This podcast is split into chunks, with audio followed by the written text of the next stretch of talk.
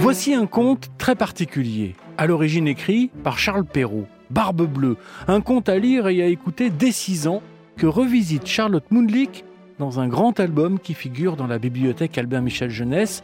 Il est illustré par l'immense François Roca qui a travaillé à l'huile et à l'aquarelle, à l'ombre de Barbe Bleue, c'est le titre de cet album. Il est lu par Colette Lindman de la médiathèque de Vincennes. Voici la première partie.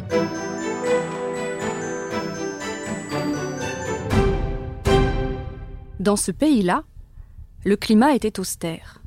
L'hiver givré laissait place à un été torride, n'accordant jamais à la nature engourdie le temps de reprendre son souffle et de se refaire une beauté. Les habitants contraints à vivre isolés tout au long de l'année s'étaient repliés sur eux-mêmes et les unions de proximité s'arrangeaient entre gens bien nés. Quand par accident un mariage se contractait en dehors de cette règle, la descendance au sang mêlé, qualifiée d'impure, était mise au banc. C'était le cas de la famille du noble marchand de notre histoire. Il s'était énamouré d'une jeune fille d'un village de derrière les collines, destinée de par sa naissance roturière à un autre jeune homme de sa condition. Celle-ci s'était enfuie et les amants avaient convolé sans le consentement de leurs parents. La jeune mariée fut bannie de sa propre famille et de la lignée de son mari. Mais comme les denrées proposées par le commerçant étaient vitales pour tous, chacun consentit à feindre l'indifférence à l'égard de cette étrangère. Après plusieurs années heureuses d'un mariage sans nuages, la jeune femme se retrouva subitement veuve le bateau, empli de marchandises qui ramenait son époux, ayant été englouti par les flots.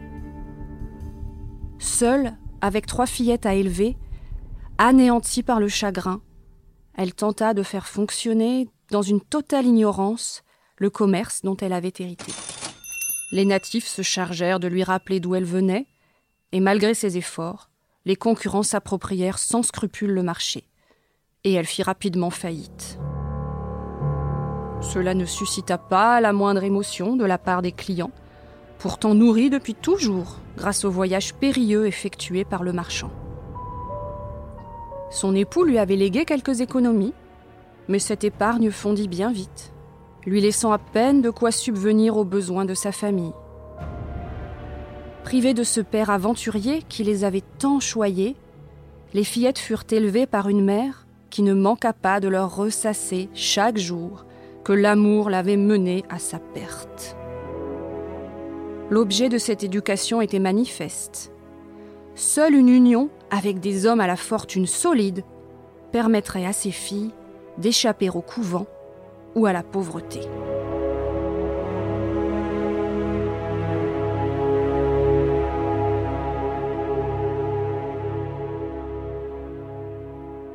Dans cette contrée écartée, les villageois, pour tromper leur ennui, se plaisaient à imaginer que les étrangers qui y trouvaient refuge dissimulaient une origine peu glorieuse. Barbe Bleue était de ceci. Riche, il vivait dans une somptueuse demeure éloignée, possédait des meubles de bois noble, de la vaisselle précieuse et des carrosses dorées. Orphelin, ayant comme seule marque de son pédigré cette ombre bleue qui le rendait terrifiant, il était supposé être le fruit d'une union diabolique. Déposé nouveau-né sur les marches du couvent, il avait été recueilli par obligation chrétienne. Les sœurs voyaient en lui, comme en chaque homme, un démon susceptible de détourner de leur pieuse destinée les jeunes novices confiés par leur famille.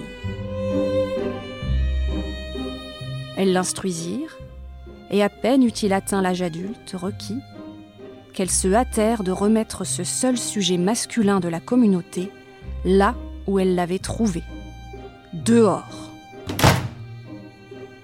Sans personne pour le chérir, il hérita néanmoins d'une fortune considérable qui lui avait été transmise anonymement. Le jeune homme vécut des années en retrait de tous jusqu'au jour où Barbe Bleue fit savoir aux alentours qu'il souhaitait se marier pour engendrer une descendance. Mais une rumeur tenace lui attribuait plusieurs épouses, toutes disparues, mystérieusement volatilisées. Sa renommée maléfique le précédait, et il n'était ni femme ni fille qui ne s'enfuit devant lui.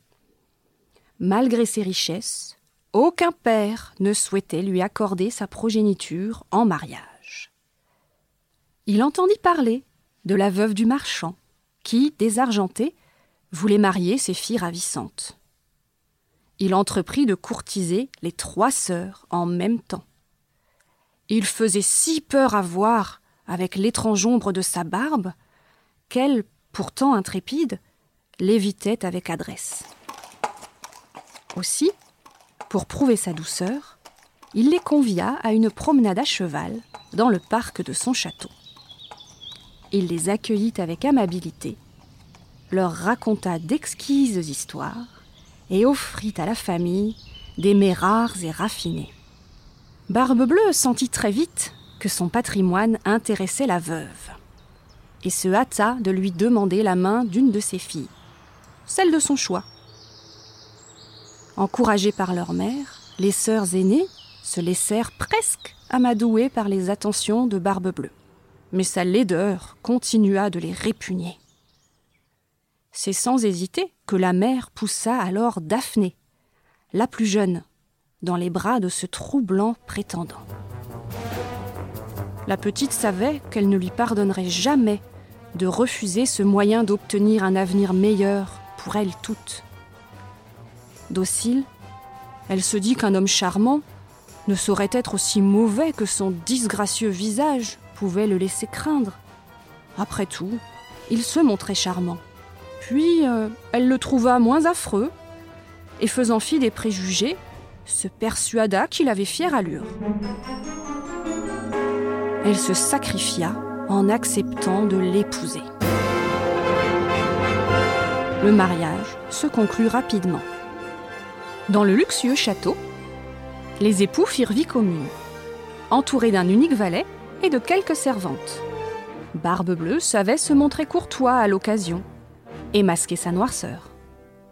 Il était certes déroutant et inconstant, mais la jeune femme se sentait sotte d'être rebutée par une ombre bleue peu à peu, leur relation se construisit.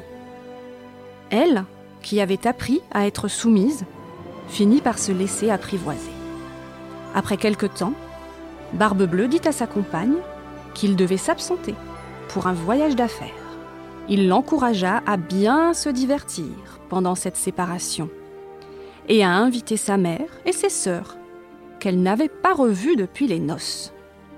Celle-ci à qui la jeune mariée avait beaucoup manqué, firent répondre qu'elle viendrait aussi vite que possible. Avant son départ, Barbe Bleue donna ses recommandations et confia à sa jeune épouse le trousseau des nombreuses clés du château. Celle des deux grands garde-meubles, celle des vaisseliers pour les services en or et en argent, celle des coffres forts, ainsi que le passe-partout de tous les appartements il restait une dernière clé. La plus petite du trousseau. C'était celle de son cabinet personnel, qui se trouvait au bout de la grande galerie de l'appartement bas.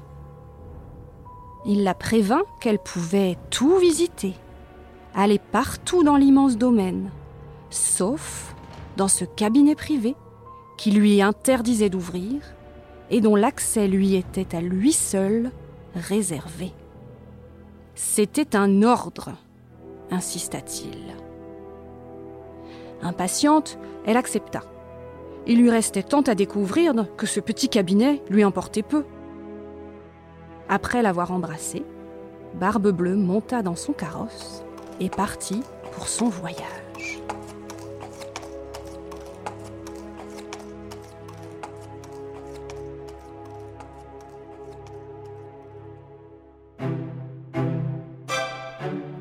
La suite, à découvrir très vite, à l'ombre de Barbe Bleue de Charlotte Mundlik et François Roca, est édité aux éditions Albin Michel Jeunesse. Vous pouvez retrouver ce podcast et tous les podcasts RTL dans l'application RTL et sur vos plateformes favorites. À bientôt pour la suite de l'histoire.